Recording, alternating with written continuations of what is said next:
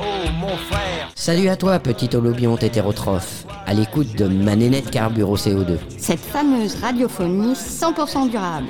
Décongelée par, Juliette la rainette, pollinisée par, Siméon le papillon et réchauffée par...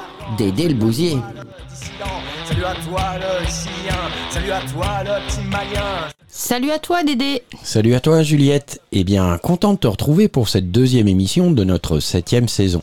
Alors, de quelle couleur est ton bulletin de météo intérieur aujourd'hui? Rouge, vert, orange, bleu, violet, rose, indigo? Plutôt bleu. Aujourd'hui, on a un petit rayon de soleil. Après de nombreuses averses et orages que nous avons eus, ça fait du bien. Un petit peu de bleu dans le ciel. Je ne sais pas pour vous, mes petits olombiontes, mais moi, je suis impatiente de découvrir le héros d'hier que tu vas célébrer aujourd'hui et que nous installerons ensuite avec les autres confortablement au cœur de notre panthéon de classe sociale écologique. Alors, avant que j'égrène le menu de notre émission du jour, et sans plus attendre, raconte-nous de qui tu vas nous parler aujourd'hui. Alors, puisque nous sommes toujours en 2023, si ma mémoire n'est pas défaillante, je nous propose de célébrer le centième anniversaire de la disparition de l'une des plus importantes entomologistes et botanistes américaines du 19e siècle.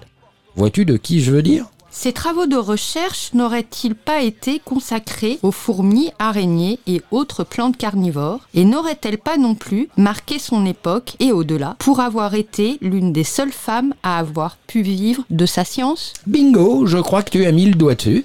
Donc tu vas nous présenter Mary David Street qui n'aura de cesse que d'encourager l'appropriation des sciences naturelles par les femmes. Née dans une famille de classe moyenne à Trumansburg, dans l'État de New York, Mary Davis étudie les sciences et les humanités dans une école privée pour filles de l'Ohio. Pour que tout le monde comprenne bien, je précise que l'étude des humanités concerne à l'époque l'étude de la littérature, des langues, de l'histoire et de la philosophie. En 1863, elle épouse Joseph Burrell Treat, un médecin et conférencier qui intervient sur des sujets aussi divers que l'astronomie, la physique, le droit des femmes, l'athéisme, l'abolitionnisme, et avec qui elle s'installe à Vineland dans le New Jersey. Vineland est une communauté établie par Charles Landis qui valorise à la fois l'intellect et l'agriculture. C'est une ville créée de toutes pièces et pensée comme une société utopique fondée sur la culture de la vigne et la prohibition de l'alcool.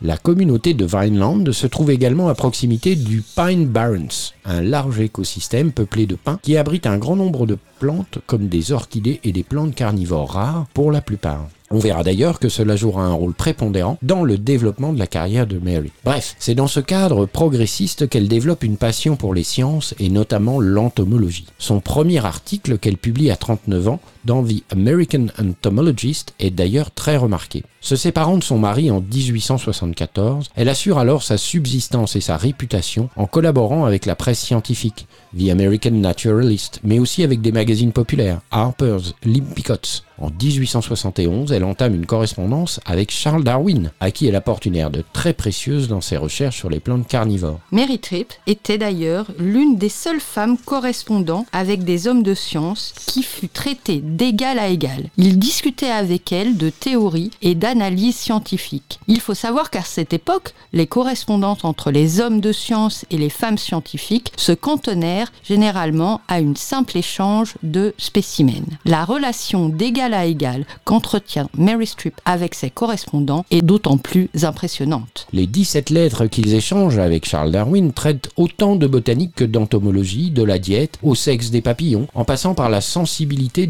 d'Urticularia clandestina, une plante carnivore aquatique dont le mécanisme mystérieux rendait à moitié fou le naturaliste évolutionniste. Dans une lettre de Charles Darwin lui étant adressée, ce dernier lui confie qu'il n'arrive pas à comprendre le mécanisme d'ouverture de l'Utricularia aurea, un type de plante carnivore, et cela le frustre. Elle se penche alors sur la question, en passant un spécimen sous le microscope, Mary Treat observe des poils sensibles formant un système organique qui détecte la présence d'insectes. En d'autres mots, Ces plantes carnivores fonctionnent de la même manière que les lampes à détecteur de mouvement. Darwin fut tellement impressionné par ses découvertes sur les plantes carnivores qu'il la mentionne dans son ouvrage Les plantes insectivores. Et c'est d'autant plus impressionnant quand on sait que Charles Darwin était conservateur. Dans son jardin de Vineland et dans les pinettes environnantes, comme en Floride où elle passe notamment ses hivers, Mary Treat se fait aussi bien botaniste qu'entomologiste ou ornithologue et ne se contente pas d'étudier les spécimens connus mais en découvre de nouveaux. Zephyrantes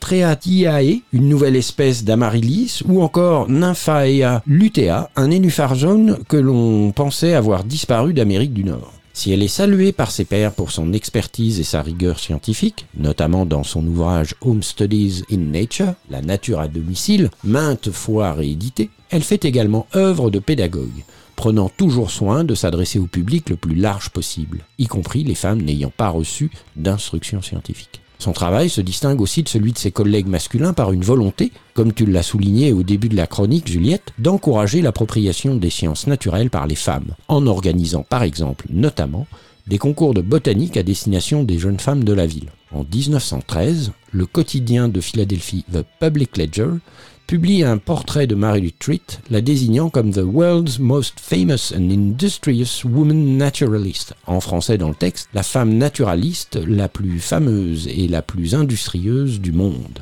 Au cours de sa dernière année à Vineland, Mary Treat organise des cours bimensuels de botanique à destination des jeunes femmes de la ville. Puis, elle fait don d'une grande partie de ses travaux et de sa correspondance à la Vineland Historical and Antiquarian Society. Elle déménage en 1916 chez sa sœur à Pembroke, où elle meurt en 1923. Elle sera restée une femme indépendante de sa séparation avec son mari jusqu'à sa mort. Rares sont les femmes du 19e siècle à avoir pu vivre financièrement de leurs recherches scientifiques et Mary Treat en a fait partie. Waouh, merci Dédé pour ce nouveau portrait tutélaire. Alors maintenant, je te passe le relais et je te propose de nous présenter le menu de cette deuxième émission et de nous dire comment, avec malice, nous allons donc croquer les esgourdes de nos chers petits holobiontes.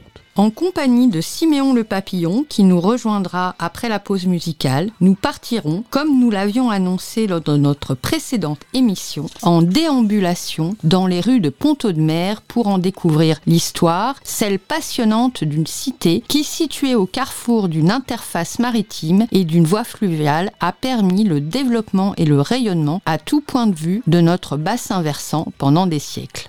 Puis nous inaugurerons une nouvelle rubrique en forme de feuilleton radiophonique, la lecture partagée de L'histoire d'un ruisseau, un récit écrit en 1869 par le géographe et anarchiste Élisée Reclus. Un premier épisode où il sera question de source, d'infini, d'harmonie ou encore de liberté. Et pour conclure, comme à notre habitude, un filet de notre traditionnel agenda en forme de balado-diffuseur. Mmh, mmh. Oui, alors en voiture, mais que dis-je en charrette, brouette, barquette, goélette, vedette, Juliette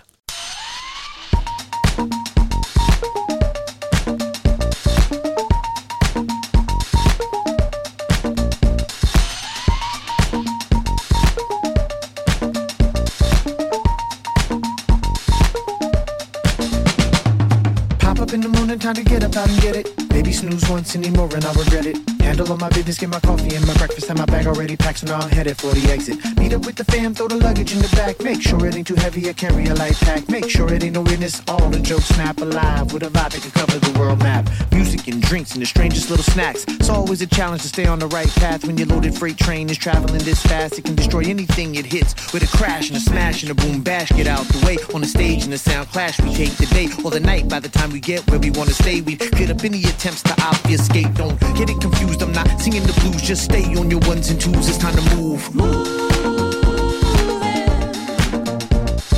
Shooting from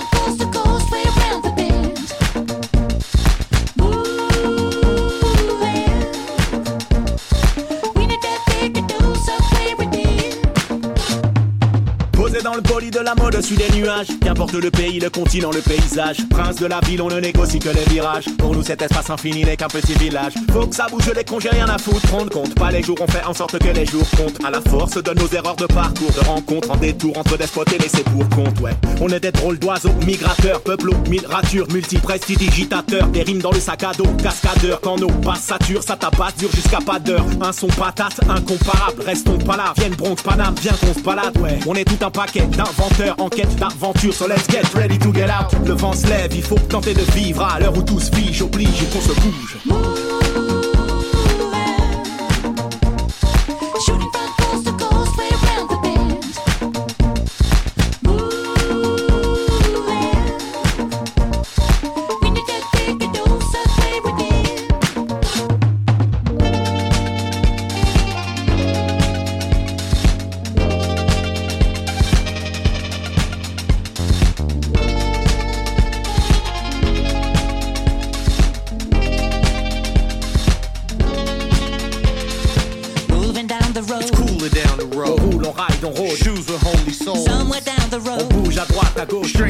Strangers you know. Jouer loin des halls. Moving down the road. Boots on out the door. Sortir de sa zone. Don't know what's in store. Somewhere down the road where we long to be, things we want to see. Constellations sway, lighting up the highway.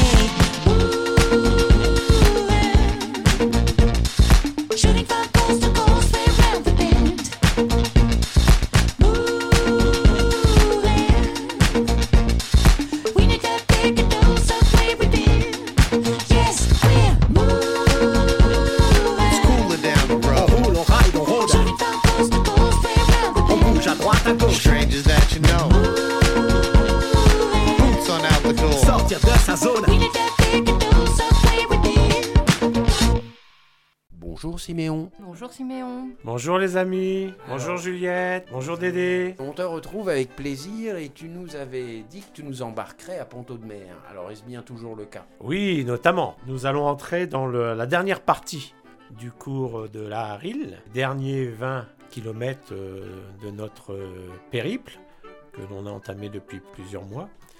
Et donc, c'est la partie maritime de la Rille, qui commence à Pont-de-Mer jusqu'à l'embouchure de la Rille et de la Seine, la confluence. Et donc, aujourd'hui, effectivement, on va s'arrêter à Pont-de-Mer, euh, que l'on va visiter. Ville euh, importante quand même, hein, euh, 10-12 000 habitants. Et donc, on va voir aussi que c'est une ville ancienne, avec un centre historique médiéval. Et donc, on va voir un bout de Rille qui a trois caractéristiques qu'on n'a pas euh, vues encore euh, par rapport à tout ce périple que l'on a fait. D'abord, on va voir que c'est la partie de la Rille qui va être la plus importante, la plus large, la plus profonde, le, débit le plus important, puisque la Rille a reçu tous ses affluents déjà. Il n'y en aura plus. Puis donc la- l'arrivée de la Charentonne qui est un, affluent important, mais encore des petits cours d'eau près de Ponto de Mer. Donc à partir de Ponto de Mer, voilà, cette fois il n'y a plus d'affluents. Tout l'eau apportée par tous les ruisseaux, les rivières euh, sont dans la Rille. Et la Rille va être à son tour, au bout, un affluent de la Seine, le dernier affluent de la Seine, de la rive gauche. Donc là, c'est une première caractéristique. euh,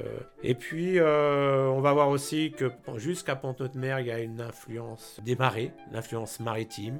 Le Mascaret, ce que l'on appelle cette remontée des marées, euh, arrive jusqu'à Pont-de-Mer. En amont de Pont-de-Mer, euh, on est plutôt dans le fleuve, euh, l'eau douce, la rivière. À partir de Pont-de-Mer, on est dans l'eau de mer et les marées. On est dans la transition.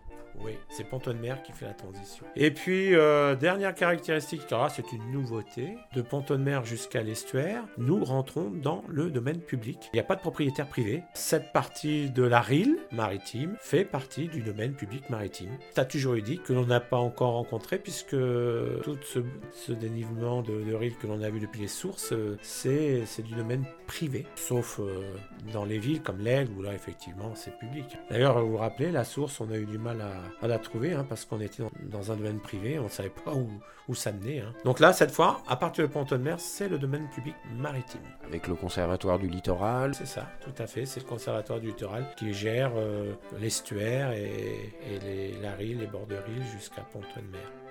Mais là, pour l'instant, en fait, on va d'abord s'arrêter à Ponto de Mer. Ça, Oui. ce sera la deuxième Voilà. partie qu'on découvrira ensuite.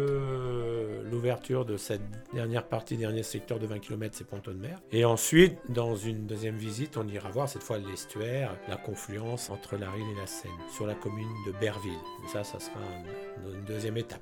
Là, on part pour Ponto de Mer. Alors, Zou, on est parti.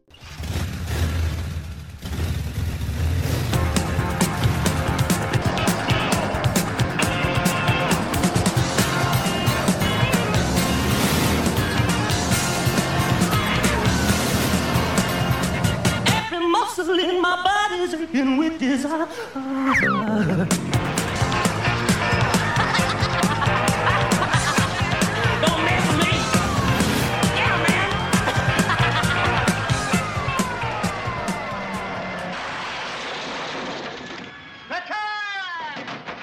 Nous venons tout juste d'arriver à Ponto de Mer. Où sommes-nous Nous sommes arrivés dans le centre de Ponto de Mer, à proximité de la Rille, justement. On s'est rendu compte, en commençant notre balade dans, cette ville, que la Rille est extrêmement présente au sein même euh, de la cité, hein, puisqu'elle traverse euh, à plusieurs endroits le, centre de Ponto de Mer. Euh, Il y a plusieurs bras. hein. On a vu un bras nord, là, à l'instant, en passant devant la mairie. Donc, il doit y avoir un bras sud, un petit peu plus loin, peut-être après l'église, on va voir. Puis, on se rend compte aussi que entre ces deux bras, il y a d'autres petits canaux perpendiculaires, transversales, qui alimentent les bras. Et donc, euh, on, se rend compte en, regardant un plan du centre de Ponto de Mer qu'effectivement, il y a plein de canaux euh, dans tous les sens. hein. C'est même pas très géométrique. C'est ce qui fait aussi qu'il y a la présence de ces ruelles, petites venelles d'origine médiévale, qui faisaient que, et là on en a un témoignage euh, vivant, euh, que la ville médiévale de Ponto de Mer, c'était donc des petites rues, hein, c'était pas des grands boulevards comme on va voir, on a l'impression de voir près de l'église là, grande place, grande boulevard. Non, ici ça Peut-être la place du marché, d'ailleurs.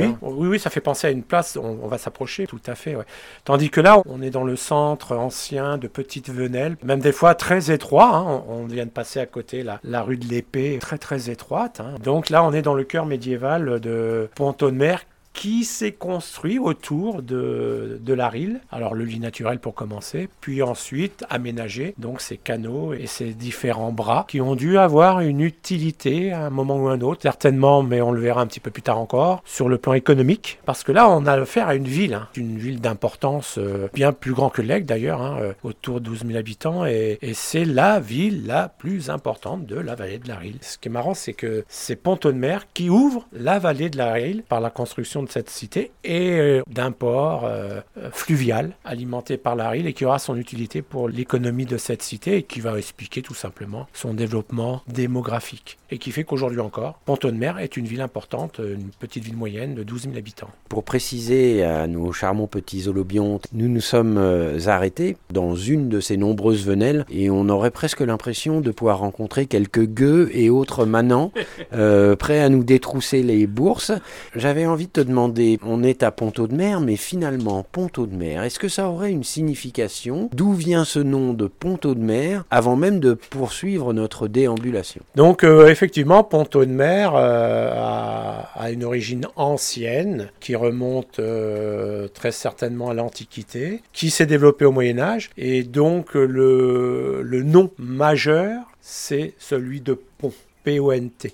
Et donc ça nous indique que ce site de la Rille était un lieu de passage, mais un, un lieu de passage reconnu pour en garder le nom dans son étymologie. Le nom de pont signifiait qu'à une période reculée, il y avait donc un passage organisé, peut-être un passage avec péage, hein, parce que c'était pas gratuit. Alors, euh, et la construction d'un pont, peut-être même deux. C'est ce passage de la Rille qui va avoir son importance, qui va être reconnu localement, régionalement, et qui fait aussi que, au fur et à mesure, autour de ce pont, autour de ce passage, pour passer d'une rive à l'autre, hein, eh bien, euh, voilà, une localité va s'édifier parce que dit passage pour des voyageurs, des marchands, des pèlerins, dit aussi, eh bien, une hôtellerie, dit aussi des, des tavernes, dit aussi un maréchal ferrant parce qu'il y a les chevaux aussi qu'il faut peut-être ferrer, dit des écuries, euh, puis ensuite des commerces, des marchands, etc., etc. Donc, euh, c'est le point de départ, c'est ce passage euh, de la Rille dont on nous parle qu'il est assez facile par rapport au courant, par rapport à l'importance euh, de la Rille, qui a été choisi et occupé. Donc ça, c'est pour la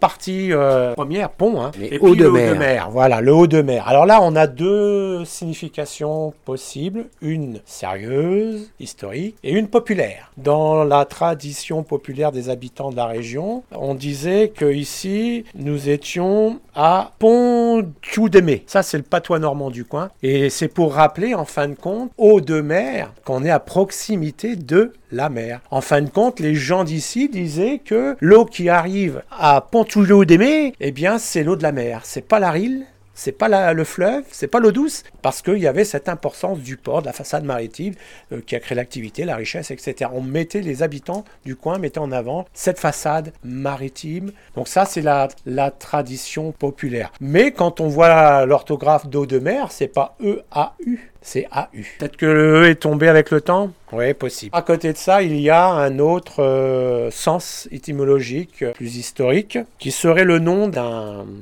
d'une personnalité qui s'appelait Aldemari. Aldemari, Aldemaré, on ne sait pas très bien. Aldemarous, euh, plutôt un nom euh, germanique. On a le, la première écriture au XIe siècle où on parle de Pontem, le pont, Aldemari. Al, pas AU ou O. Et donc, en fin de compte, ce serait un rapport avec un certain euh, Aldemar qui faisait le passage de l'Aril. Ce serait un descendant de, Germain, quoi, qui s'est installé dans, dans la région, qui aurait senti euh, la possibilité de s'enrichir en faisant ce passage, euh, en s'attribuant ce passage de l'Aril. Alors au départ, on nous dit qu'il le faisait en barque, parce que pour construire un pont, il faut de l'argent.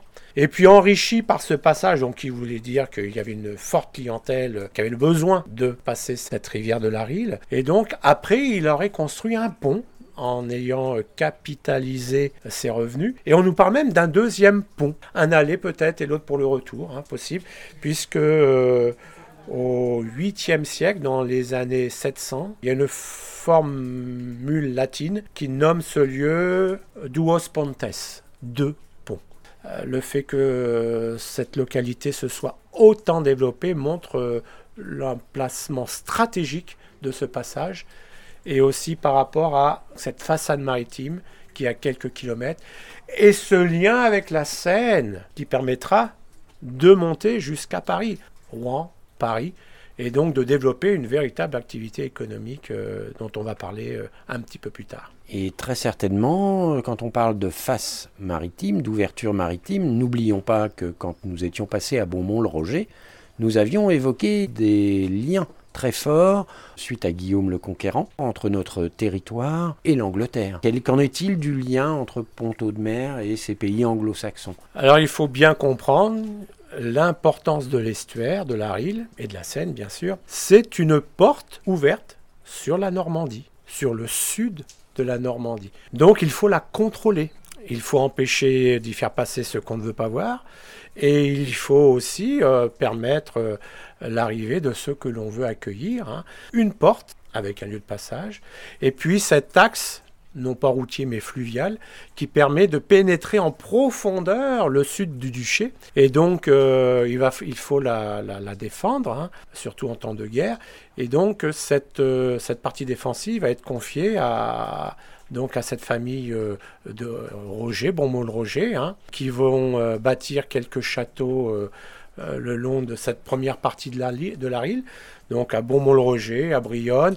Nous avons aussi un, un autre donjon juste à côté, le premier, la Montfort, Montfort-sur-Île.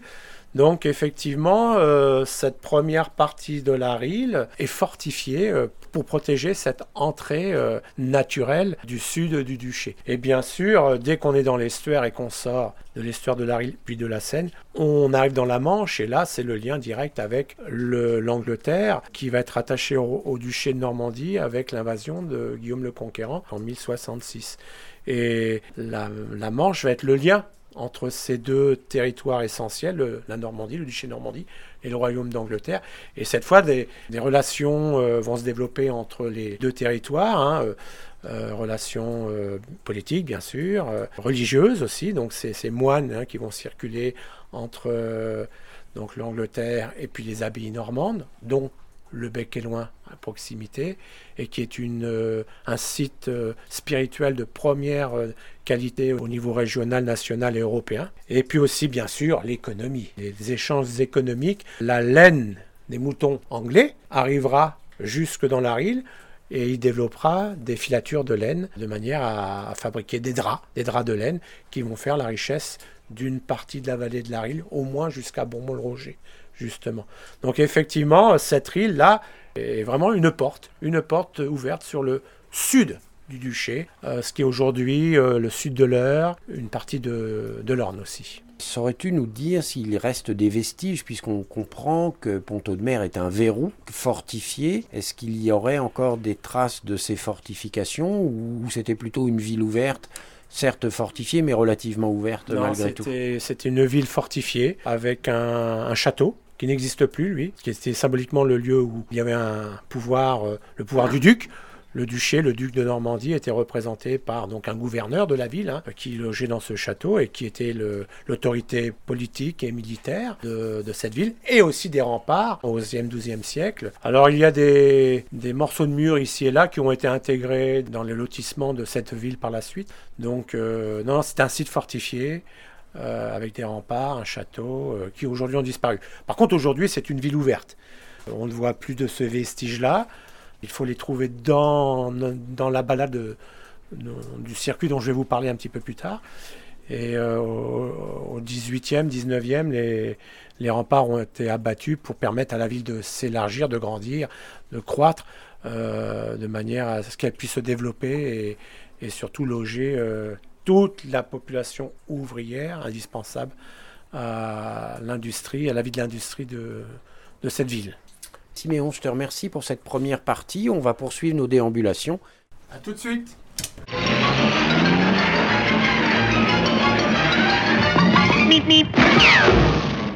Pourrais-tu nous décrire où nous nous trouvons?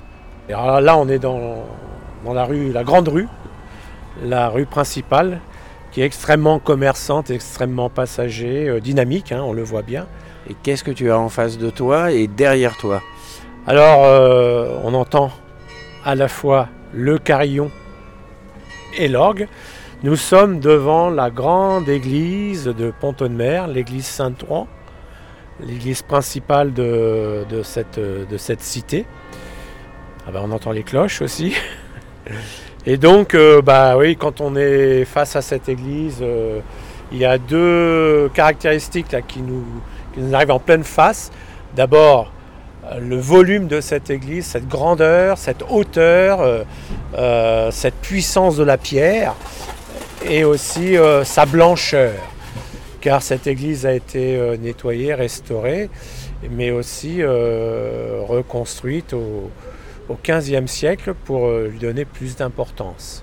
Alors nous sommes adossés à cette fameuse église Saint-Ouen, voilà, Et en face de nous principale de, de Pont-Audemer. hein. Et en face Et puis en face, il y a donc la, la place centrale avec euh, de nombreuses maisons à colombage ou de briques, hein, puisque euh, dans ce centre-ville, il y a de nombreux hôtels particuliers, hôtels, euh, nombreuses maisons à pans de bois qui ont été préservées, euh, qui est le, le signe de la richesse euh, industrielle passée de, de Pont-Audemer et dont on va parler un petit peu plus loin sur notre, sur notre parcours.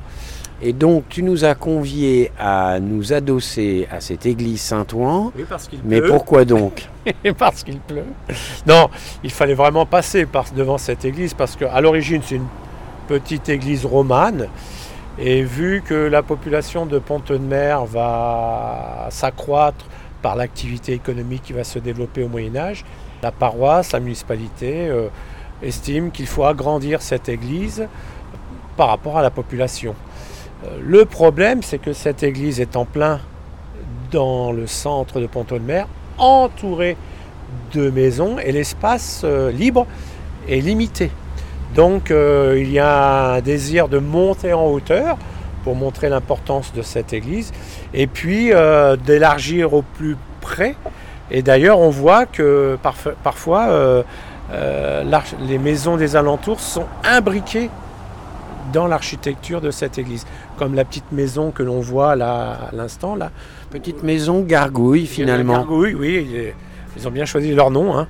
donc c'est un restaurant aujourd'hui, mais le, un des murs est complètement imbriqué dans, les piliers de, l'église. Donc il y a eu une volonté de prendre tout l'espace disponible de manière à agrandir cette église au XVe siècle. Alors le ponton de mer euh, va profiter de sa situation géographique à proximité de l'embouchure de la Seine et de la confluence de la Rille et de la Seine pour euh, se doter d'une façade maritime par la création d'un port maritime dès, dès le XIIe, XIIIe siècle. Et ce qui va faire exploser euh, cette ville, son, apporter son essor économique et démographique. Mais voilà, tous les monuments, il faut que ça suive, hein, la population euh, devenant de plus en plus importante. Et, donc le, le symbole de cette croissance, de cet essor, c'est cette église Saint-Ouen. À la fois dans ses dimensions, mais aussi dans, son développement artistique, dans sa sculpture, sa décoration. Euh, quand on est à l'intérieur, on voit les arcs des voûtes complètement sculptés. On a l'impression d'être dans une cathédrale, tant par euh, son décorum euh, religieux, artistique, sculpture, etc., mais aussi par ses proportions. Peut-être que les autorités de l'époque hein, ont voulu euh, faire de l'église Saint-Ouen euh, une église euh, aussi importante qu'une cathédrale. Malheureusement, on voit que c'est inachevé, on le voit, les piliers, les arcades, les contreforts, on sent que ça s'arrête net, ça n'a pas été achevé, parce qu'il manque toujours le nerf de la guerre, qui est l'argent. Donc les bourgeois, les marchands, pendant 50 ans, ont financé euh, cette construction, cet agrandissement, mais à un moment, euh, ça coûte trop cher, parce qu'il faut des ouvriers, des tailleurs de pierre, des artistes, euh, tous les corps de métier, charpentiers, couvreurs, etc. Et au bout de 50 ans, ben, on arrête les travaux, on arrête les frais parce que ça coûte trop cher. Donc c'est pour ça qu'on a ce, goût d'inachevé quand on, quand on observe la façade et les côtés de, de cette église Saint-Ouen. Et l'intérieur aussi. Donc cette église au XVe siècle qui se voulait aussi grande et aussi belle qu'une Une cathédrale, avec euh, la ville qui, elle, est apparue à peu près à combien de temps auparavant? Ah, ce- cette, euh, cette cité existe depuis euh, l'époque antique parce que elle est, elle s'est développée et elle est sur un passage de la Rille, un pont. Et donc, euh, ce passage de la Rille, hein, à la fois proche de la façade maritime, là où le commerce va se développer, mais aussi à une frontière entre différents peuples gaulois, euh, que ce soit les Lexoviens sur Lisieux, les Hébroïciens sur Évreux, euh, également le Vexin. donc ça, va être un carrefour de passage. hein. C'est ce passage qui est assez facile par rapport à, à la va se développer et donc une cité euh, va aussi euh, se développer autour de ce passage parce que euh, bah, il y a beaucoup de commerçants qui, qui veulent passer, des pèlerins par la suite, des artisans, voilà, il y a un chantier d'église, on vient ici. donc cette ville va se développer. Et ensuite, c'est la présence de la qui, comme partout, toutes ces cités que l'on a traversées, euh, on va se servir de la Rille, bien sûr, pour y développer une activité économique à base de moulins, se servir de l'énergie hydraulique, justement. Ponton de Mer va prendre le même schéma que toutes les autres cités que l'on a traversées le long de la Rille, mais plus importante parce que il y a ce port qui va apporter une activité démultipliée et dont on va voir euh, la réalité euh, juste après. Au niveau du patrimoine, les deux caractéristiques, c'est vraiment cette église Saint-Ouen, qui en est le symbole, et puis toutes ces maisons, ces belles maisons que l'on voit, hein, euh, je vous disais, à Colombage, ou bien en briques, ou bien euh, plus tard, 18e, 19e, des, petits hôtels particuliers, hein, qui reflètent le- l'essor et la bonne tenue économique de, cette ville. hein. C'est le reflet de sa bonne santé économique. Et puis euh, dans certaines ruelles, on voit aussi euh, des maisons avec encorbellement. Alors ça, c'est un terme euh, architectural. En fait, c'est les murs qui dépassent un petit peu de la maison, qui dépassent sur la rue ou la ruelle, et qui permettaient d'agrandir de côté les, les maisons, les pièces, hein, les pièces de vie ou les boutiques, sans toucher le sol. Très important, puisque les, impôts se payent à la surface, euh, au sol, des maisons, des boutiques, etc. Donc ça, c'était une astuce euh, architecturale qui permettait d'agrandir l'espace de vie ou l'espace de commerce sans toucher le sol. Et on en voit encore des traces euh, à plusieurs endroits, ce qu'on appelle des maisons à encorbellement. On constate aussi Ponto de Mer, c'est le nombre de petites ruelles, De petites venelles. de petites venelles, comme tu le dis si bien. Alors si donc vous venez ici à Ponto-de-Mer, hein, il, y a- il faut vraiment passer à l'office du tourisme pour y retirer le circuit de visite euh, de Ponto-de-Mer, donc le circuit patrimoine, qui fait entre 1h30 et 3 heures, hein, selon, selon lequel que l'on choisit. Et sur tout le parcours, il y a une quantité de panneaux pédagogiques explicatifs liés à un monument, une venelle, un commerce, euh, et qui expliquent euh, l'histoire. Et, en plus, ils sont illustrés, ils sont vraiment superbes, et qui expliquent l'histoire de, ce patrimoine euh, pondomérien. Et oui, c'est comme ça qu'il s'appelle ici, les pondomériens. Donc le patrimoine pondomérien au fil des siècles. Et vraiment, il est très intéressant, très illustré. Et il faut jusqu'à 2-3 heures hein, pour le faire entièrement. Et il aborde tous les sujets, hein, l'aspect religieux, l'aspect civil, l'aspect marchand, l'aspect industriel, l'aspect lié au fluvial, lié aux différents bras de la Rille, puisqu'il y a deux bras principaux, le bras nord près de la mairie, le bras sud près de l'église, mais aussi euh, d'autres petits canaux, puisque Pontonne-Mer est une ville de canaux, et d'ailleurs elle a un surnom euh, qui est maintenant euh, un, peu, un peu devenu commun. On appelle Pontonne-Mer la petite Venise normande. Donc euh, Pontonne-Mer, euh, par rapport à toute ville normande, oui, c'est la ville qui, a, qui semblerait avoir le plus de canaux, et avec Pont-l'Évêque. Et donc euh, on appelle ça la petite Venise normande.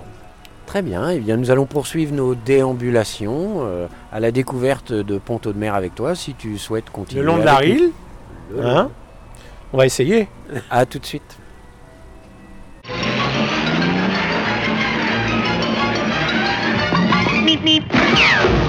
Après avoir cheminé depuis le centre historique, comprendre euh, d'où venait ce fameux nom de Poton de mer, mais aussi avoir le descriptif de l'histoire adossé à cette fameuse église Saint-Ouen, nous voici arrivés à une autre partie de la ville. Et Juliette, pourrais-tu donner à nos auditeurs un paysage de l'endroit où nous nous trouvons? Nous sommes euh, le long de la Rille, juste à côté de la passe à poissons. On est devant un énorme bâtiment en briques, la cartonnerie, pépinière d'entreprise. On voit au loin une cheminée en briques également, donc je pense que ça doit être la, che- la cheminée d'une usine. Et également un immense bâtiment qui serait les anciennes tanneries de la ville de Ponto-de-Mer. On voit des bâtiments récents sur notre gauche, plutôt des années 70, je dirais. Et sur la droite, euh, plein de petites maisons particulières, dont une très jolie avec un toit en chaume. Ça fait vraiment un, un contraste entre le côté droit et euh, le côté gauche de là où nous sommes. On est le long de la Rille, sur ce qu'on appellerait le lit majeur. Donc sur la gauche, on a euh, ce que tu viens de décrire, ce paysage euh, de logements sociaux, d'entreprises, et puis la Rille, et puis on arrive là à la cartonnerie. Et si on balaye maintenant sur la droite, tout de suite à 200 mètres, la fin du lit majeur et le coteau assez raide qui monte vers le plateau du bassin versant. Et adossé sur ce raidillon, plein de maisons particulières, de style là encore assez contrasté. On a à la fois de l'ardoise, on retrouve aussi des toits en chaume, un peu à l'image du centre-ville où on avait, comme tu le disais fort bien Siméon, un mélange euh, assez bigarré de, de maisons à colombage, de maisons en briques, euh, voire en bois, et parfois mélangeant ces, ces trois types de construction. Mais néanmoins, Siméon est avec nous pour nous raconter Ponto de mer avec euh, l'idée de pouvoir nous expliquer toute cette vie économique qui a permis de faire que Ponto de Mer soit Ponto de Mer aujourd'hui. Donc dans ce dernier secteur euh, de la ville, nous sommes sur sa partie industrielle, donc en dehors du centre, hein, mais quand même le long de la rive. Cette partie symbolise euh, bah, le passé industriel et ce qui a fait la richesse, l'essor économique de Ponto de Mer. Donc Alors on ne reviendra pas sur l'émergence et les histoires de moulins à blé, mais, mais d'une autre que... activité. En fin de compte, euh, il y avait une activité économique unique qui a fait donc la richesse et les fondations industrielles de Ponto de Mer, ce sont les tanneries. Si le long de la rive, il y a une cité de tanneries, on, on en a vu des quartiers de tanneries, hein, comme Alleg par exemple. Ponto de Mer, c'est la ville de la tannerie. D'ailleurs, Juliette l'a bien prononcé, hein, la friche industrielle que nous voyons juste devant nous, un peu plus loin, c'est la tannerie. Donc euh, la richesse de Ponto de Mer, dès le début du Moyen Âge, euh, au XIe siècle, ce sont les tanneries. Les tanneurs euh, se servent de l'eau de la Rille, non pas uniquement pour faire alimenter des moulins, mais pour travailler les peaux, dégraisser, épiler, rincer, tanner. Et quand nous, nous sommes arrivés à Ponto de Mer, on a vu toutes ces prairies verdoyantes, tous ces, troupeaux de bovins.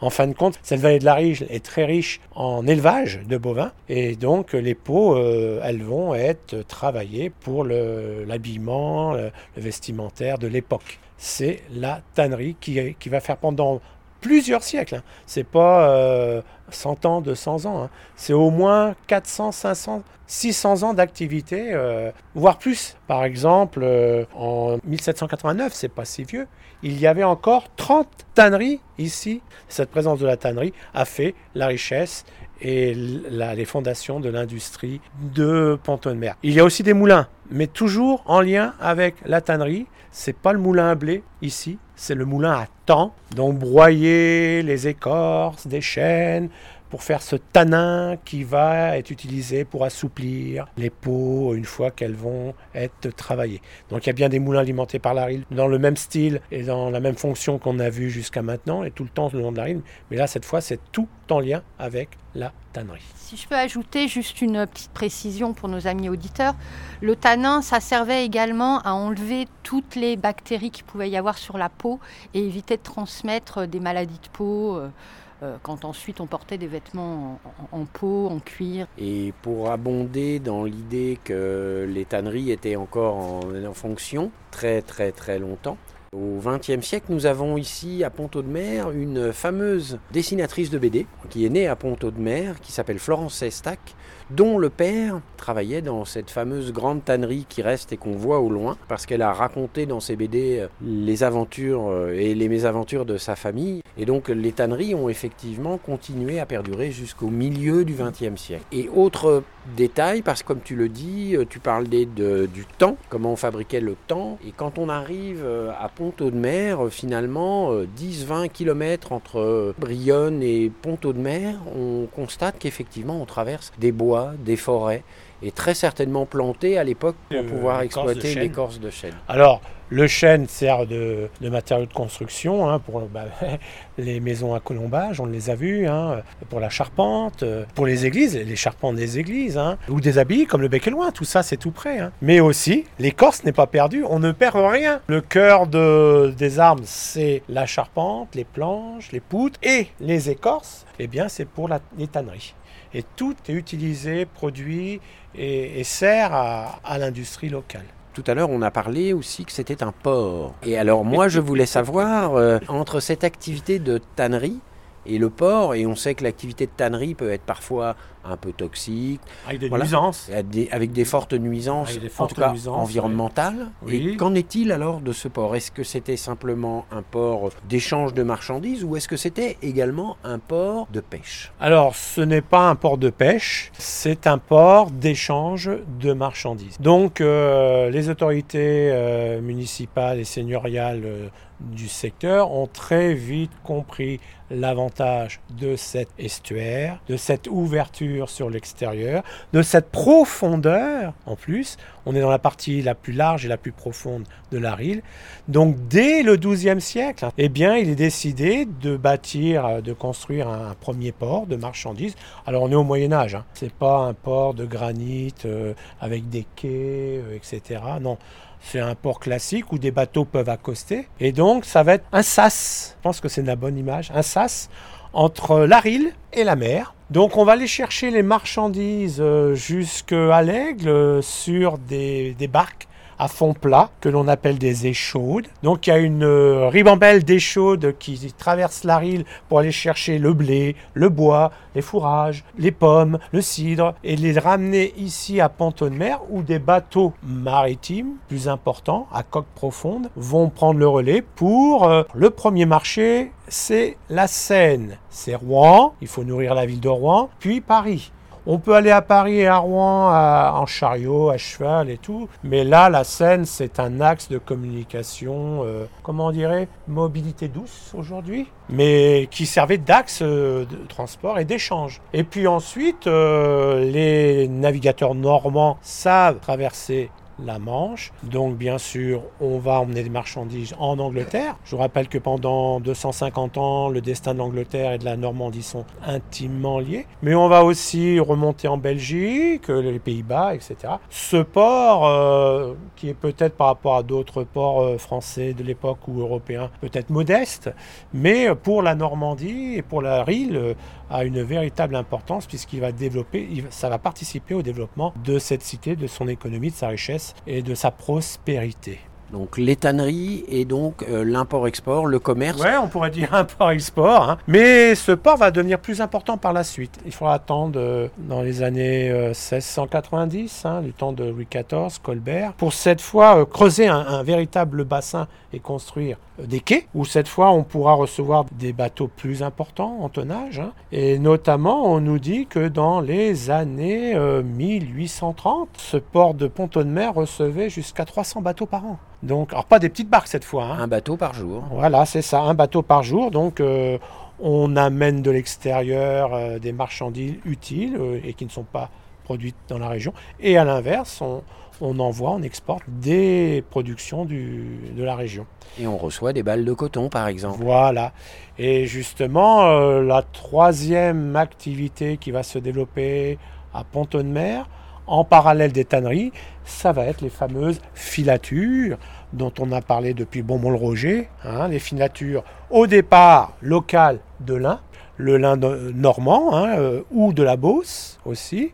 Ensuite, on fait venir la laine d'Angleterre, l'Angleterre qui est réputée pour ses élevages d'ovins et qui exporte cette laine un petit peu partout, donc en Normandie et dans cette vallée de la Rille, d'où des filatures de laine vont s'élever. Et puis, euh, au 19e siècle, euh, l'élément végétal de qualité et valorisant, c'est le coton. Alors, pas de coton en Normandie, pas de coton très peu en Europe. Le coton vient d'où Cette fois des États-Unis, de la côte est, sud, les États sudistes. hein. Et on a des Normands et notamment un certain euh, habitant euh, de Pont-de-Mer qui ira s'installer. On installe des comptoirs là-bas euh, dans les États sudistes des États-Unis pour acheter, exporter le, coton et l'amener jusqu'à Pont-de-Mer pour ensuite alimenter les filatures qui sont dans cette première partie de la Rille. Tout à l'heure, tu évoquais le fait qu'il y ait un gros dénivelé qui permettait d'accueillir euh, des bateaux à fort tonnage, en tout cas pas à fond plat. Euh, je tenais à rappeler que dernièrement, il y avait un barrage hydroélectrique qui a sauté et qui a été transformé en passe à poissons. Un ouvrage assez conséquent hein, qui fait 140 mètres de long, mais qui a un dénivelé de 4 mètres. Parce qu'effectivement, à Pont-de-Mer, tout à l'heure, on évoquait le lien à la mer dans l'origine un peu vernaculaire, populaire. Avec son Et- mascaré. Pourquoi on évoque le mascaré Parce que à chaque fois, en juillet, il y a un festival qui s'appelle le Festival des Mascarets. On a euh, un dénivelé de 4 mètres et ça veut dire que ici, à Pont-de-Mer, à à peu près 20-30 km de la côte, on subit effectivement l'influence de la mer et des marées. Aurais-tu quelque chose d'autre à rajouter sur ce développement économique? Oui, deux, un dernier petit point, c'est moins connu, mais euh, Mer a développé son activité économique et surtout a fait durer cette activité économique sur des siècles en améliorant les techniques de fabrication, de production. Donc Ponto de Mer a toujours été une ville très ouverte sur l'innovation, sur la technologie. Et Ponto de Mer a été capable d'accueillir euh, des immigrés euh, liés à des activités économiques spécifiques, donc le textile, euh, la tannerie, en recevant notamment des Anglais des entrepreneurs et des ouvriers anglais qui sont venus avec leur famille s'installer à Ponto de Mer. On les a accueillis parce qu'ils ont apporté un savoir-faire dans ce travail de la tannerie et de- du textile, ce qui a permis à ce que cette industrie dure pendant des, siècles. Mais aussi un apprenti prussien, 19e siècle, hein, un certain monsieur Hermès, qui est venu euh, apprendre le métier de, dans, le milieu de la sellerie et qui a créé son activité de, de. Et ensuite, ses descendants euh, vont travailler la maroquinerie et, vont fonder la fameuse maison Hermès. euh, cette industrie euh, de produits de luxe, hein, mondialement connue. Et le point de départ est à Ponto de Mer. Donc, dans l'histoire de Ponto de Mer, la, la ville a su accueillir une population immigrée qui a porté un savoir-faire et les a installés. Les familles ont, pris racine. Et on a dans les noms des habitants euh, de Ponto de Mer des dénominations euh, anglo-saxonnes liées à cette époque. Alors tu me, tu me tends la perche puisque du coup on parle d'Hermès, on parlait de gens un petit peu célèbres. J'avais envie de parler d'une personne un peu particulière. Alors là on remonte encore un petit peu dans le temps, au XIIIe siècle, avec un monsieur qui s'appelait Monsieur Taïwan, inventeur du premier livre de cuisine qui s'appelle le viandier et qui a aussi inventé une spécialité culinaire de Ponto de Mer qui est donc le mirliton. Donc je vous encourage à venir à Ponto de Mer pour déguster des mirlitons. D'entrer dans la première pâtisserie que vous voyez. Voilà, parce que effectivement, euh, elles sont toutes à revendiquer le meilleur mirliton de Ponto de Mer. Ce qui me permet là aussi de notifier que notre pâtissier fameux, Monsieur Le Nôtre, a démarré sa carrière en tant d'apprenti dans une des pâtisseries de Ponto de Mer. Tous ces apprentis qui ont fait carrière et qui sont passés par Ponto de Mer.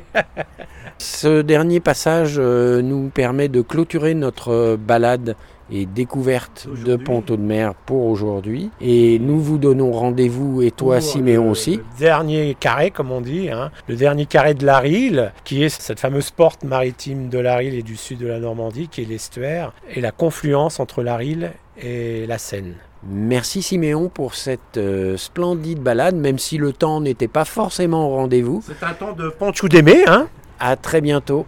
À bientôt. Au revoir Juliette. Au revoir Siméon.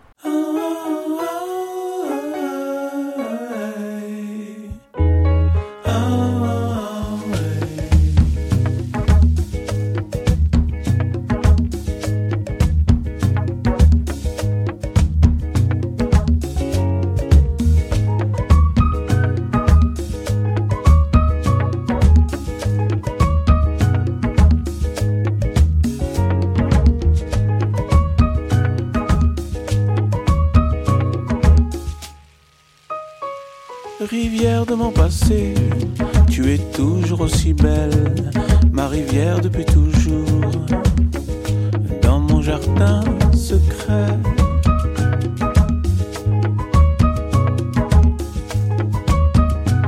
J'ai écrit dans tes eaux troubles des rivières de poésie, de jour comme de nuit, à la lumière du soir.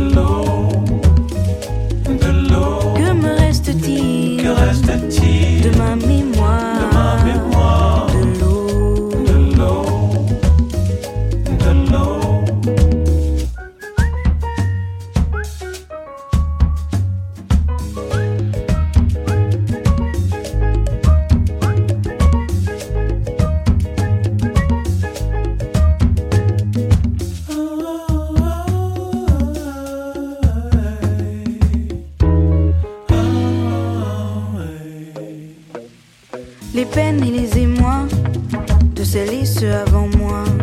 Chante encore avec ton flot. Je les entends parfois.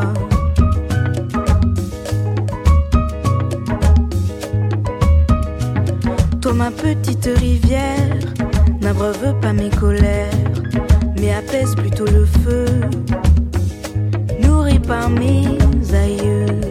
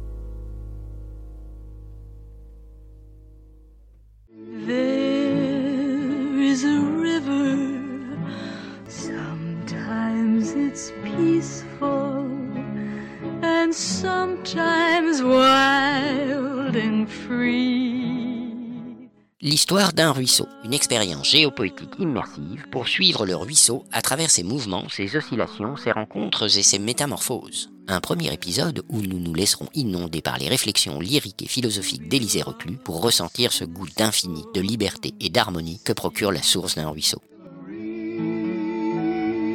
I can hear the river call. L'histoire d'un ruisseau, même de celui qui naît et se perd dans la mousse, est l'histoire de l'infini. Ces gouttelettes qui scintillent ont traversé le granit, le calcaire et l'argile.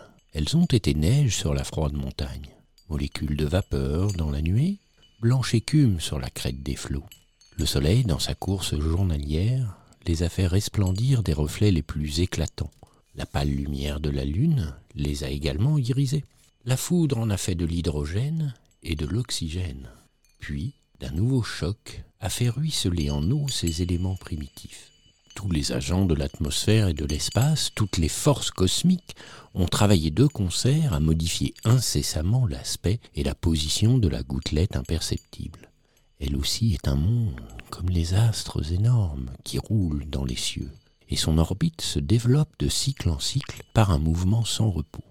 Toutefois, notre regard n'est point assez vaste pour embrasser dans son ensemble le circuit de la goutte, et nous nous bornons à la suivre dans ses détours et ses chutes, depuis son apparition dans la source jusqu'à son mélange avec l'eau du grand fleuve ou de l'océan. Faibles comme nous le sommes, nous tâchons de mesurer la nature à notre taille. Chacun de ces phénomènes se résume pour nous en un petit nombre d'impressions que nous avons ressenties. Qu'est le ruisseau sinon le site gracieux où nous avons vu son eau s'enfuir sous l'ombrage des trembles, où nous avons vu se balancer ses herbes serpentines et frémir les joncs de ses îlots.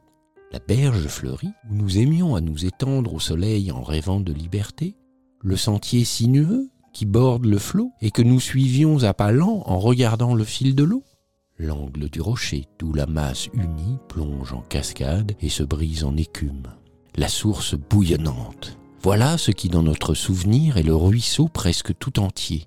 Le reste se perd dans une brume indistincte. La source surtout, l'endroit où le filet d'eau, caché jusque-là, se montre soudain. Voilà le lieu charmant vers lequel on se sent invinciblement attiré que la fontaine semble dormir dans une prairie comme une simple flaque entre les joncs, qu'elle bouillonne dans le sable en jonglant avec les paillettes de quartz ou de mica, qui montent, descendent et rebondissent en un tourbillon sans fin, qu'elle jaillisse modestement entre deux pierres, à l'ombre discrète des grands arbres, ou bien qu'elle s'élève avec bruit d'une fissure de la roche, comment ne pas se sentir fasciné par cette eau qui vient d'échapper à l'obscurité et reflète si gaiement la lumière. En jouissant nous-mêmes du tableau ravissant de la source, il nous est facile de comprendre pourquoi les Arabes, les Espagnols, les montagnards pyrénéens et tant d'autres hommes de toute race et de tout climat ont vu dans les fontaines des yeux par lesquels des êtres enfermés dans des roches ténébreuses viennent un moment contempler l'espace et la verdure. Délivrée de sa prison, la nymphe joyeuse regarde le ciel bleu, les arbres, les brins d'herbe, les roseaux qui se balancent. Elle reflète la grande nature dans le clair saphir de ses eaux. Et sous ce regard limpide, nous nous sentons pénétrés d'une mystérieuse tendresse. De tout temps, la transparence de la source fut le symbole de la pureté morale. Dans la poésie de tous les peuples, l'innocence est comparée au clair regard des fontaines.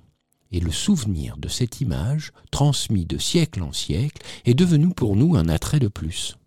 Sans doute cette eau se souillera plus loin, elle passera sur des roches en débris et sur des végétaux en putréfaction. Elle délaiera des terres limoneuses et se chargera des restes impurs déversés par les animaux et les hommes. Mais ici, dans sa vasque de pierre ou son berceau de jonc, elle est si pure, si lumineuse, que l'on dirait de l'air condensé. Les reflets changeants de la surface, les bouillonnements soudains, les cercles concentriques des rides, les contours indécis et flottants des cailloux immergés révèlent seuls que ce fluide si clair est bien de l'eau, comme le sont nos grands fleuves bourbeux. En nous penchant sur la fontaine, en voyant nos visages fatigués et souvent mauvais se réfléchir dans cette onde si limpide, il n'est aucun d'entre nous qui ne répète instinctivement, et même sans l'avoir appris, le vieux chant que les guèbres enseignaient à leurs fils. Approche-toi de la fleur, mais ne la brise point. Regarde et dis tout bas Ah, si j'étais aussi beau. Dans la fontaine de cristal, ne lance point de pierre. Regarde et pense tout bas Ah, si j'étais aussi pur. Qu'elles sont charmantes, ces têtes de naïades à la chevelure couronnée de feuilles et de fleurs, que les artistes hélènes ont butinées sur leurs médailles, ces statues de nymphes qu'ils ont élevées sous les colonnades de leur temple. Combien sont aimables ces images légères et vaporeuses que Goujon a su néanmoins fixer pour les siècles dans le marbre de ses fontaines. Quelle aussi est gracieuse à voir cette source que le vieil Ingres a saisie et qu'il a presque sculptée de son pinceau. Rien, semble-t-il, n'est plus fugitif, plus indécis que l'eau jaillissante entrevue sous les joncs. On se demande comment une main humaine peut s'enhardir à figurer la source avec des traits précis dans le marbre ou sur la toile. Mais statuaire ou peintre, l'artiste n'a qu'à regarder cette eau transparente. Il n'a qu'à se laisser pénétrer par le pur sentiment qui l'envahit pour voir apparaître devant lui l'image à la fois la plus gracieuse et la plus ferme de contours. La voilà, belle et nue, souriant à la vie, fraîche comme l'onde, où son pied baigne encore. Elle est jeune et ne saurait vieillir. Dussent les générations s'écouler devant elle, ses formes seront toujours aussi suaves, son regard toujours aussi limpide. L'eau qui s'épanche en perles de son urne brillera toujours du même éclat sous le soleil. Qu'importe si la nymphe innocente, qui n'a pas connu les misères de la vie, ne semble point rouler dans sa tête tout un flot de pensées. Elle-même, heureuse, songe peu, mais sous son doux regard, on songe d'autant plus. On se promet d'être sincère et vrai comme elle. Et l'on affermit sa vertu contre le monde hideux du vice et de la calomnie. Numa Pompilius, nous dit la légende romaine, avait pour conseillère la nymphe Égérie. Seul, il pénétrait dans les profondeurs des bois, sous l'ombrage mystérieux des chênes. Il s'approchait avec confiance de la grotte sacrée, et pour sa vue, l'eau pure de la cascade, à la robe ourlée d'écume, au voile flottant de vapeurs irisées, prenait l'aspect d'une femme belle entre toutes et souriante d'amour. Il lui parlait comme un égal, lui, le chétif mortel, et la nymphe répondait d'une voix cristalline, à laquelle le murmure du feuillage et tous les bruits de la forêt se mêlaient comme un chœur lointain. C'est ainsi que le législateur apprenait la sagesse. Nul vieillard à la barbe blanchie n'eût su prononcer des paroles semblables à celles qui tombaient des lèvres de la nymphe, immortelle et toujours jeune. Que nous dit cette légende Sinon que la nature seule, et non pas le tumulte des foules, peut nous initier à la vérité? Que pour scruter les mystères de la science, il est bon de se retirer dans la solitude et de développer son intelligence par la réflexion. Numa Pompilius et Géry ne sont que des noms symboliques résumant toute une période de l'histoire du peuple romain, aussi bien que de chaque société naissante. C'est aux nymphes, ou pour mieux dire, c'est aux sources, aux forêts, aux montagnes, qu'à l'origine de toute civilisation, les hommes ont dû leurs mœurs et leurs lois.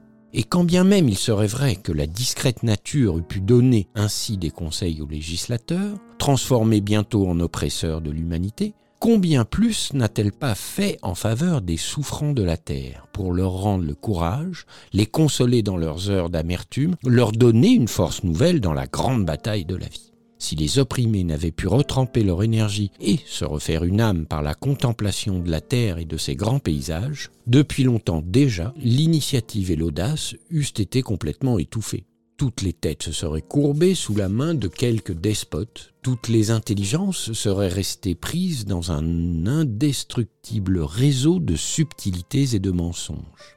Dans nos écoles et nos lycées, Nombre de professeurs, sans trop le savoir et même croyant bien faire, cherchent à diminuer la valeur des jeunes gens en enlevant la force et l'originalité à leurs pensées, en leur donnant à tous même discipline et même médiocrité. Il est une tribu des peaux rouges où les mères essayent de faire de leurs enfants soit des hommes de conseil, soit des guerriers, en leur poussant la tête en avant ou en arrière par de solides cadres de bois et de fortes bandelettes.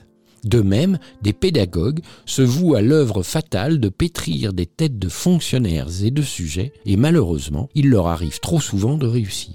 Mais, après les dix mois de chaîne, voici les heureux jours des vacances. Les enfants reprennent leur liberté. Ils revoient la campagne, les peupliers de la prairie, les grands bois, la source déjà parsemée des feuilles jaunies de l'automne. Ils boivent l'air pur des champs. Ils se font un sang nouveau. Et les ennuis de l'école seront impuissants à faire disparaître de leur cerveau les souvenirs de la libre nature. Que le collégien sorti de la prison, sceptique et blasé, apprenne à suivre le bord des ruisseaux, qu'il contemple les remous, qu'il écarte les feuilles ou soulève les pierres pour voir jaillir l'eau des petites sources. Et bientôt, il sera redevenu simple de cœur, jovial et candide.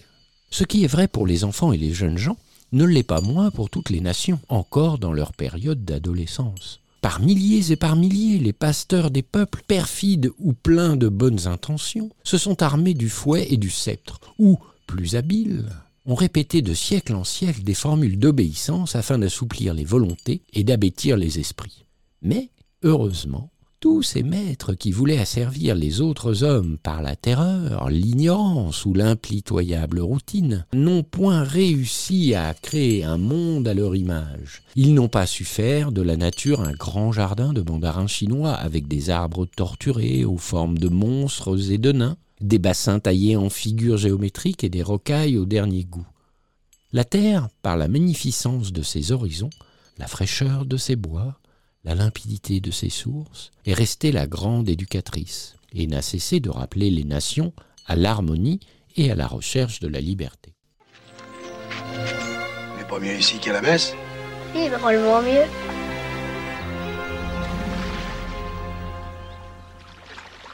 Une anguille Alors, c'est pas beau la cambrousse du paradis?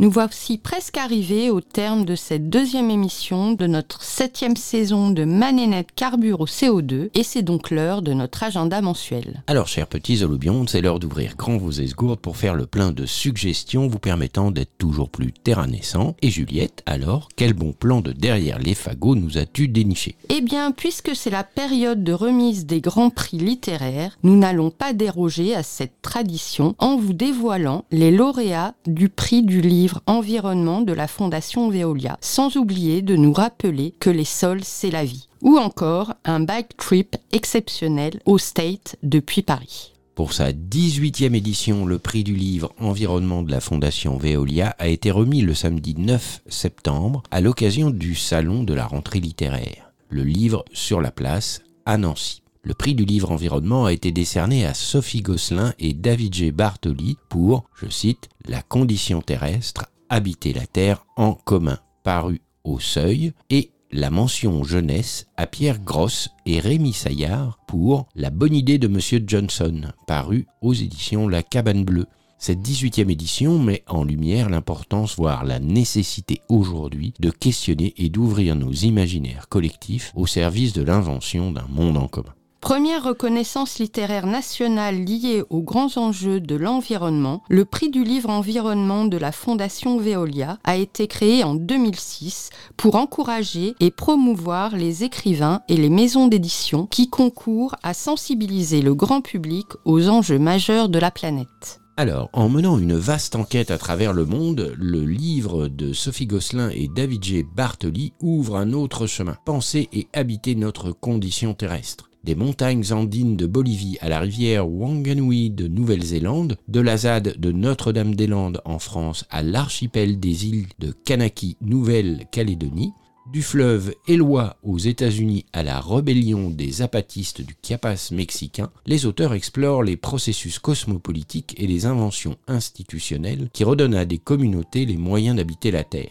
Les réinventions du paysage politique de la modernité nous engagent à réhabiter autrement nos relations, nos affects, nos imaginaires, afin de vivre une Terre en commun, une Terre faite de plusieurs mondes. Sophie Gosselin est agrégée et docteur en philosophie et David G. Bartoli est lui philosophe et écrivain. Ils ont donc aussi auparavant coécrit Le toucher du monde, technique du naturel aux éditions Dehors en 2019 mais ils sont membres aussi fondateurs de la revue terrestre.org, revue des livres, des idées et des écologies. Et ils sont membres fondateurs de l'Université pour la Terre de Tours. Je rappelle l'ouvrage La condition terrestre, habiter la Terre en commun de Sophie Gosselin et David G. Bartoli, paru aux éditions Seuil en octobre 2022. Des clous rouillés, des fruits pourris, des matelas crevés, des pneus usés. Voilà tout ce qui reste des marais salants qui bordaient New York et que la ville a transformé en décharge. Jusqu'à ce qu'un dénommé Herbert Johnson décide qu'il est temps de faire reprendre ses droits à la nature. Inspiré de l'histoire vraie d'un pionnier de l'écologie, cet album, tout en poésie, nous rappelle comment chacun, à son échelle, peut accomplir de grandes choses pour la planète. Après une carrière dans la chanson française, Pierre Gross se tourne vers la jeunesse avec d'abord l'écriture de la comédie musicale Tony et Vagabond avec Henri Dess, puis de nombreux albums aux éditions Mango, RMN, Nathan, dont la plupart sont illustrés par son complice Rémi Saillard. La bonne idée de Monsieur Johnson, de Pierre Gross et Rémi Saillard, édition La Cabane Bleue, sortie en avril 2022. Alors, aussi, puisque les sols, c'est la vie, nous vous rappelons que la journée mondiale des sols a lieu chaque année le 5 décembre et qu'elle a été créée afin d'attirer l'attention sur l'importance d'un sol sain et de plaider en faveur d'une gestion durable des ressources en matière des sols. L'Union internationale des sciences du sol, A recommandé en 2002 l'instauration d'une journée internationale de célébration des sols. Sous la direction du Royaume de Thaïlande et dans le cadre du Partenariat mondial pour les sols, l'Organisation pour l'alimentation et l'agriculture, la FAO, agence spécialisée des Nations Unies qui mène des efforts internationaux vers l'élimination de la faim, a donc soutenu la création de la Journée mondiale des sols en tant que plateforme mondiale de sensibilisation. La conférence de la FAO a approuvé à l'unanimité la Journée mondiale des sols en juin 2013 et a demandé son adoption officielle lors de la 68e Assemblée générale des Nations unies.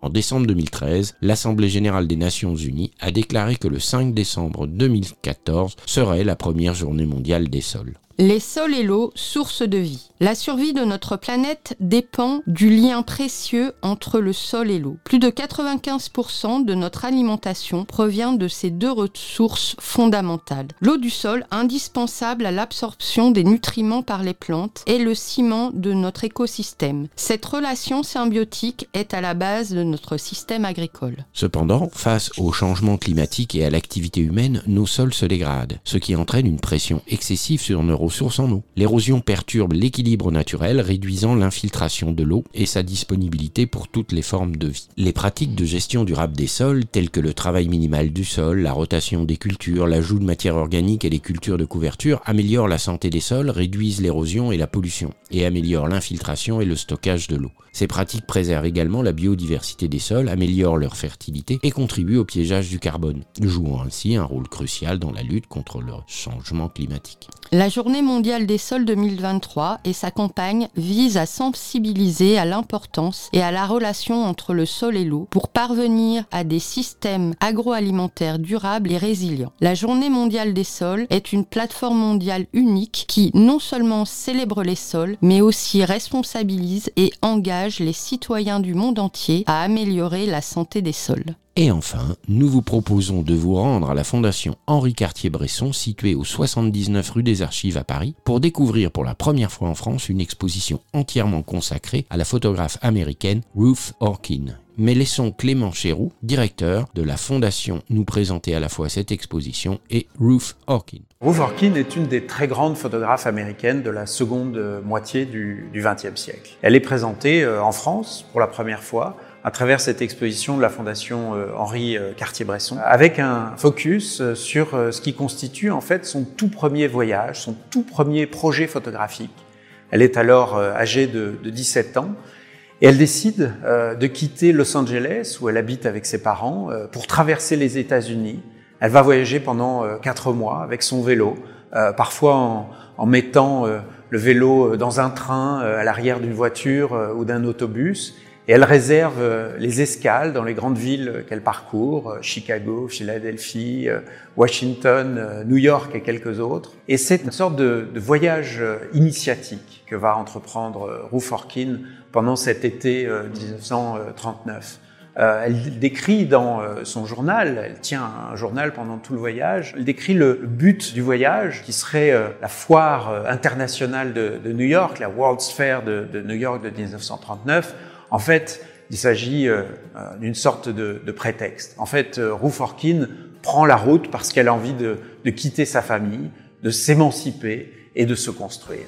Lors de son voyage, euh, Ruth Orkin euh, photographie euh, les sites qu'elle visite, euh, les grandes villes, les bâtiments, les points touristiques photographiés par beaucoup d'autres amateurs de cette époque. Mais elle fait aussi une chose absolument étonnante, c'est qu'elle décide d'inscrire euh, sa bicyclette euh, dans le cadre de son image. Comme si finalement euh, sa bicyclette était une sorte de compagnon dont elle dressait le portrait à travers ses photographies. Et puis il y a dans la série aussi une, une douzaine d'images où elle inscrit le cadre de sa bicyclette dans l'image, où elle recadre son paysage à travers le cadre de sa bicyclette. Et ce sont là des images tout à fait étonnantes. Aucun autre photographe de cette époque n'a produit des images aussi avant-gardistes. Lors de son escale à Chicago, euh, Ruth Orkin euh, rencontre sur le campus de l'université de Chicago un étudiant en journalisme euh, qui rédige un papier sur elle et la présente à d'autres journalistes. En fait, Ruth Orkin va très rapidement comprendre tout l'intérêt de cette médiatisation parce qu'après les premiers papiers parus dans les journaux de, Chicago, elle reçoit euh, des invitations pour des spectacles. Bientôt, elle va recevoir euh, une nouvelle paire de sacoches pour sa bicyclette et puis même un, nouveau vélo à, trois vitesses. En fait, au cours de ce voyage aux États-Unis, euh, Ruth Orkin va dé découvrir un, un, principe qui est très américain, euh, qui est le self-branding, on pourrait dire en français euh, l'autopromotion, qui consiste en fait à, promouvoir euh, un produit qui n'est autre qu'elle-même. Alors, ce qui est absolument fascinant dans cette histoire de Ruth Orkin, c'est que une douzaine d'années plus tard, après ce voyage, en 1951, elle est devenue à ce moment-là une photographe de presse, une photographe reconnue. Elle réalise un reportage pour Life en Israël. Et à son retour d'Israël, elle s'arrête en, Italie, à Florence. Et là, dans une, dans une auberge, elle va rencontrer une, une Américaine qui, elle aussi, voyage seule. Elles échangent leurs souvenirs de, de voyage et elles décident toutes les deux de remettre en scène un certain nombre d'expériences qu'elles ont eues en tant que femmes euh, voyageant euh, seules. Et c'est dans ce contexte que Ruth Orkin euh, réalise sa photographie la plus célèbre, American Girl in, in Italy, en 51, qui sera publiée l'année suivante en 1952 dans un article du magazine féminin Cosmopolitan qui s'appelle Quand vous voyagez seul. Et ce qui est fascinant, c'est de voir finalement que euh, ce premier voyage de Ruth Orkin à travers les États-Unis en 1939 aura d'une certaine manière euh, préparé, annoncé euh, cette grande photographie de Ruth Orkin. Je rappelle, Bike Trip USA 1939 de Ruth Hawkin du 19 septembre 2023 au 14 janvier 2024 à la Fondation Henri Cartier-Bresson à Paris. Un contact téléphonique pour se renseigner 01 40 61 50 50. Voilà, ma nénette carbure au CO2, c'est terminé pour aujourd'hui. Nous vous souhaitons une excellente semaine à l'écoute de Collective Radio et nous vous donnons rendez-vous, chers petits holobiontes, pour notre prochaine émission, le lundi 11 décembre à 16h30. Au revoir Dédé Au revoir Juliette, et n'oubliez pas qu'au banquet des emmerdes, nous n'en sommes qu'à l'apéro. Alors, comme Zaouki, soyez vivants d'abord.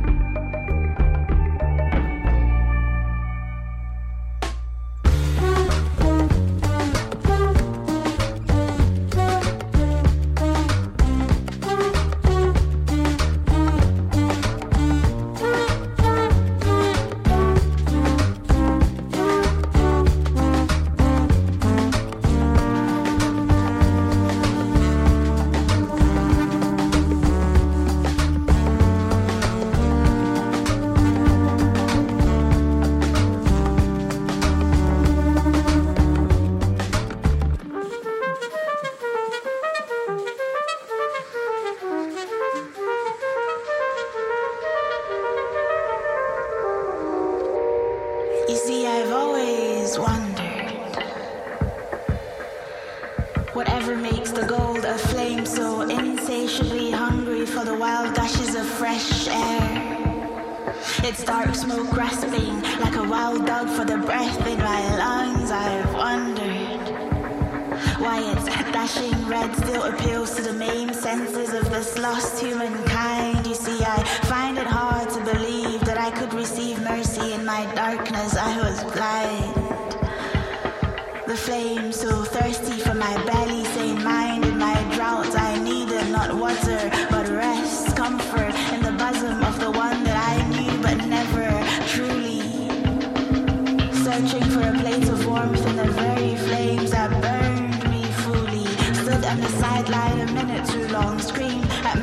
decline and an undeniable lack of strength. This darkness, this darkness, all too resembling the blackness of my skin. I have wondered if counting sheep ever helped a single soul.